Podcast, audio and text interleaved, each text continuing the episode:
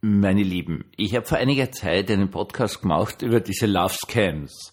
Also, dass man jetzt drauf schaut, dass sich irgendeine Person im Internet in einen verliebt und dann kommt man in irgendwelche finanziellen Schwierigkeiten, zum Beispiel man hat den Pass verloren im Ausland und man braucht jetzt unbedingt der Geld, um den Pass zu bekommen, dann braucht man Geld für einen Flug und der wird dann, äh, irgendwie wird man dann am, am Flughafen verhaftet, dann braucht man Geld, um die Polizei dort zu bestechen und so weiter und so fort und da kommen ganz große Summen zusammen und dieser Podcast hat äh, viel Reaktion von euch ausgelöst. Und äh, heute gibt es einen Nachfolgepodcast äh, zu einem eigentlich noch fast gefährlicheren Phänomen, und zwar ist das das Pig Slaughtering, also das Anfüttern und Schlachten von Schweinen. Herzlich willkommen zum Tagebuch eines Pfarrers von eurem Herrn Spiegel, einem Pfarrer im Internet. Ihr könnt euch das anschauen auf YouTube vom genialen John Oliver. Ähm, man kann ja auch deutsche Untertitel dazu einschalten, wenn Sie sich des Englischen nicht so sicher sind und wird ganz toll dargestellt. Was ist dieses Big Slaughtering? Also das besteht darin, dass man zuerst das Vertrauen einer Person gewinnt, sehr gerne mit etwas äh, Erotik, ein bisschen Sex dazu. Also nicht so hammerartig wie bei den Love Scams, aber doch. Und es beginnt also meistens mit ich äh, einer, kurzen Nachricht, zum Beispiel auf WhatsApp. Keine Ahnung, sind Sie der Religionslehrer meiner Tochter? Und dann schreiben Sie zurück, na, bin ich nicht. Und das war schon der Fall.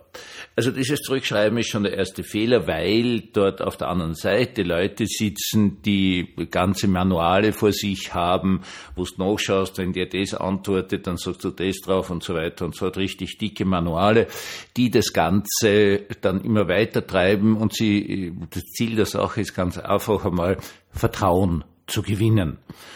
Das Ganze ist damals während der Corona-Lockdowns richtiggehend explodiert, weil so viele Leute vereinsamt waren, vereinzelt waren und sich deswegen sehr gefreut haben, wenn sie nur irgendwer anschreibt und dann gibt es ja Gespräche und so. Das Ganze ist extrem gut gemacht, da wird gar nichts forciert, sondern das geht halt so langsam, langsam dahin. Und dann erwähnt dieser äh, das Gegenüber, wenn es sich also bei Ihnen jetzt um einen Mann handelt, gerne doch um eine sehr hübsche Dame, die Ihnen dann auch einmal ein Foto geschickt hat, nur damit du weißt, mit wem du eigentlich redst und so weiter und so fort.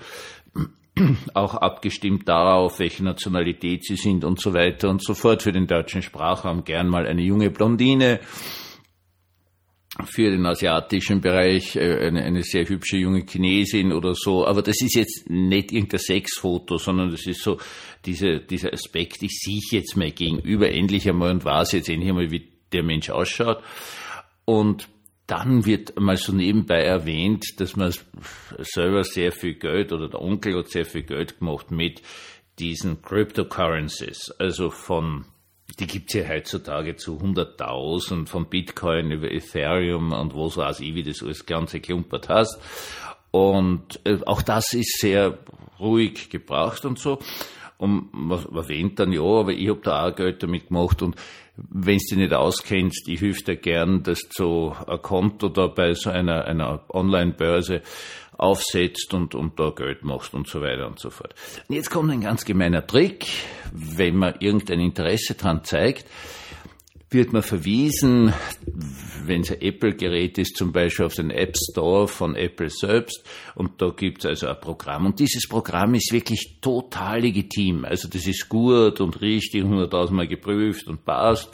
Und ist halt ein Programm zum Zugang zu solchen Handelsplattformen. Und jetzt glauben die Leute alle, okay, jetzt habe ich das da hier vom App Store hochgeladen und Apple und die prüfen ja ihre Apps und so weiter und so fort, was alles stimmt, weil diese App, dieses App, das passt. Also das ist eine richtig gut funktionierende Applikation. Das Problem ist nur die Adresse, die man dann dort eingeben soll, weil diese Adresse natürlich eigentlich ins Nichts führt, nämlich auf eine gefakte Webseite, wo man dann also Geld in hinschicken kann und dann dort ganz toll Gewinne macht. Also schöne Gewinne. Wirklich schöne Gewinne.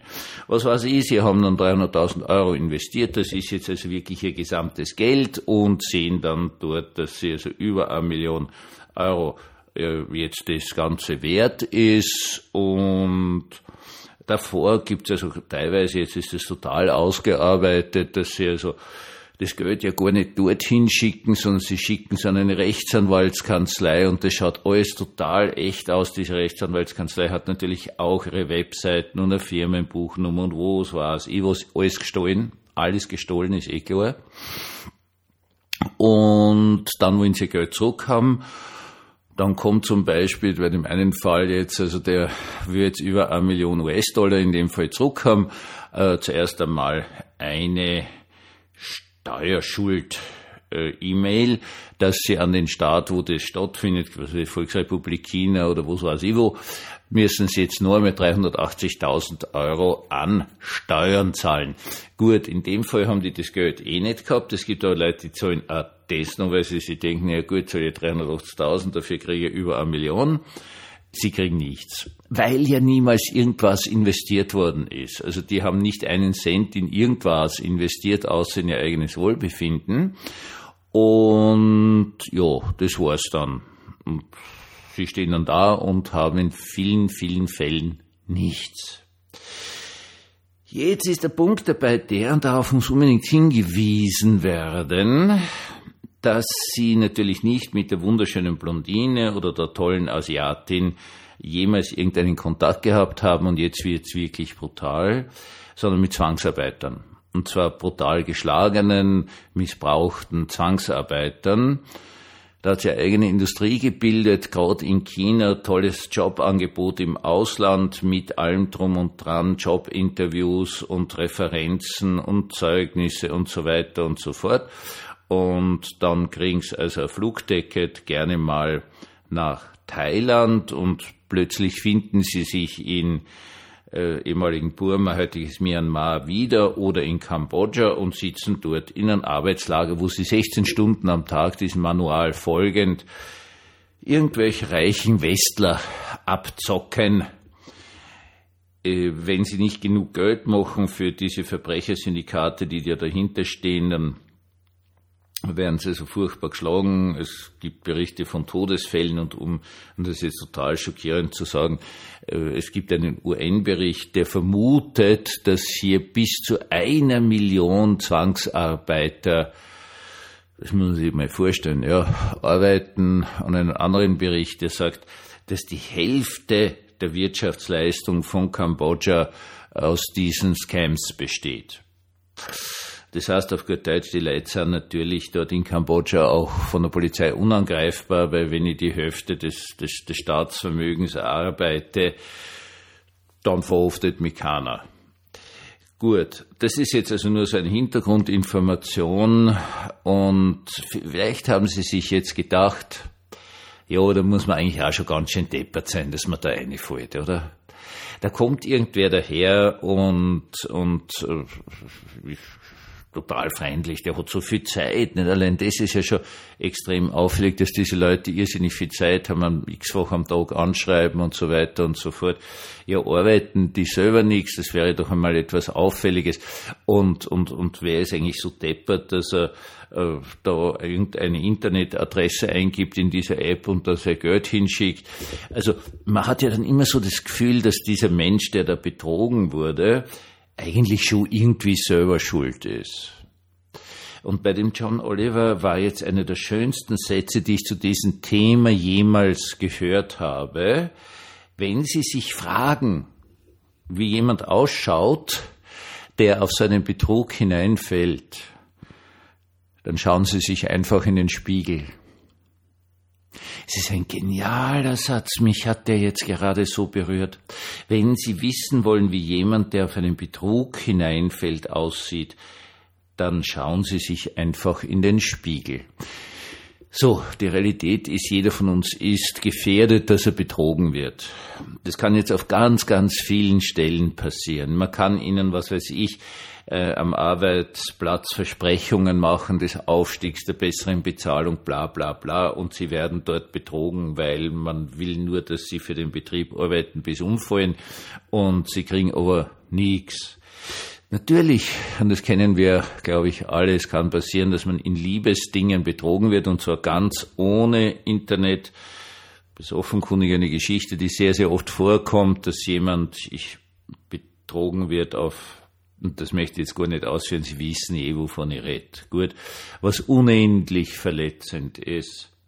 Und dann gibt's natürlich die ganzen finanziellen Betrügereien, dazu brauchen sie auch kein Internet, sondern ja, haben's doch eh, kennen wir doch eh, wissen wir doch eh, von Gebrauchtwaren äh, Autokauf bis hin zu irgendwelchen Versicherungen und so weiter und so fort, wo man dann das Gefühl hat, betrogen zu sein oder wirklich betrogen wurde. Wenn Sie sich überlegen, wer dafür gefährdet ist, betrogen zu werden, schauen Sie sich einfach in den Spiegel. Und ich finde es irrsinnig wichtig, weil die Sache einfach die ist, ein normaler Mensch, ein jetzt wirklich psychisch normaler Mensch, ist dazu imstande zu vertrauen, Vertrauen zu schenken, weil anders können wir nicht leben. Und das ist ein Zeichen dafür, dass unsere Seele wirklich gesund ist, dass wir das können. Und wenn wir das können, dann wird es uns hier und da im Leben wahrscheinlich wirklich äh, passieren, dass wir betrogen werden, dass unser Vertrauen auf gut Deutsch missbraucht wird. Der entscheidende Punkt dabei ist der, wir können ohne Vertrauen nicht leben. Wir können, also so jetzt einmal so als Christ, auch ohne Vertrauen auf Gott in Wirklichkeit nicht leben, dass ich eben niemals allein bin, sondern immer von Gott begleitet bin, dass der mich am Schluss schon aus dem Müll oder Mist oder was auch immer herauszieht. Ohne dieses Vertrauen führen wir ein furchtbares Leben. Menschen, die allen misstrauen, sind vereinsamt, sind krantig, sind depressiv und so weiter und so fort. Wir müssen vertrauen können. Und deswegen stimmt dieser Satz von John Oliver so sehr. Schauen Sie sich in den Spiegel und Sie sehen, wie jemand ausschaut, der gefährdet ist, betrogen zu werden. Ich finde diesen Satz total genial und er ist in Wirklichkeit eine totale Auszeichnung weil sie dann eben imstande sind zu vertrauen. Ja, seien Sie bitte vorsichtig. Erkundigen Sie sich. Schauen Sie, und was glaubst du, dass ich als Pfarrer erlebt habe, wie viele Schwindelfirmen im, in Pfarrämtern auftauchen, weil die glauben, die Pfarrer sind alle komplett deppert, von äh, irgendwelchen Isolierungen bis hin zu Trockenlegungen der Mauern und so weiter. Das kannst du aber nicht vorstellen, wie viele Schwindelfirmen sich bei mir als Pfarrer vorgestellt haben, gerade im Bauwesen. Das ist also ganz eine wöde Geschichte. Sind jetzt natürlich keine ordentlichen Baufirmen, treten aber so auf und versuchen dir irgendwas zu verkaufen, was völlig sinnlos ist und so weiter und so fort. Äh, aber dafür sehr teuer.